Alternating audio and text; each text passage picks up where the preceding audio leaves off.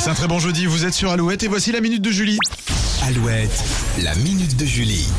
Et deux étudiantes françaises vont se lancer dans le premier site de covoiturage réservé aux femmes. Oui, Camille et Valentine ont 19 ans, elles sont en école de commerce à Rouen et en mars dernier, elles ont lancé l'application Drive Lady. Alors, l'idée euh, n'est pas venue de leurs expériences personnelles, mais d'un projet scolaire. Elles devaient créer une start-up fictive pour l'un de leurs cours Ouais. et la plateforme de covoiturage féminine s'est vite imposée. Encouragées par leurs profs, elles ont donc transformé leur devoir d'école en véritable entreprise et travaillent actuellement sur leur application.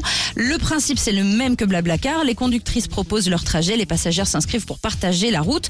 Le but étant de proposer aux femmes des trajets sécurisés et de lutter contre les violences verbales et physiques. Selon une étude récente, 83% des femmes déclarent avoir été victimes de propos déplacés ou plus lors d'une course en VTC. Ça donne envie d'agir. Nos deux étudiantes rouennaises espèrent très vite proposer une alternative euh, pour voyager sereinement. Alors pour suivre l'évolution du projet, rendez-vous sur la page Facebook Drive Lady. C'est bien, hein, tu démarres par un exo d'école et après hop, t'arrives à monter Tu euh, montes ta boîte avec ça. à c'est une 19 super ans. idée. Ouais, c'est, vachement bien. Bravo les C'est filles. vachement bien. Il y a peut-être besoin d'un coup de main aussi, peut-être euh, financièrement, ça se trouve, elles vont peut-être lancer un Il faut les suivre. Ouais, ouais, Ok. participez, n'hésitez pas. Facebook Drive Lady. Merci Oui. Julie.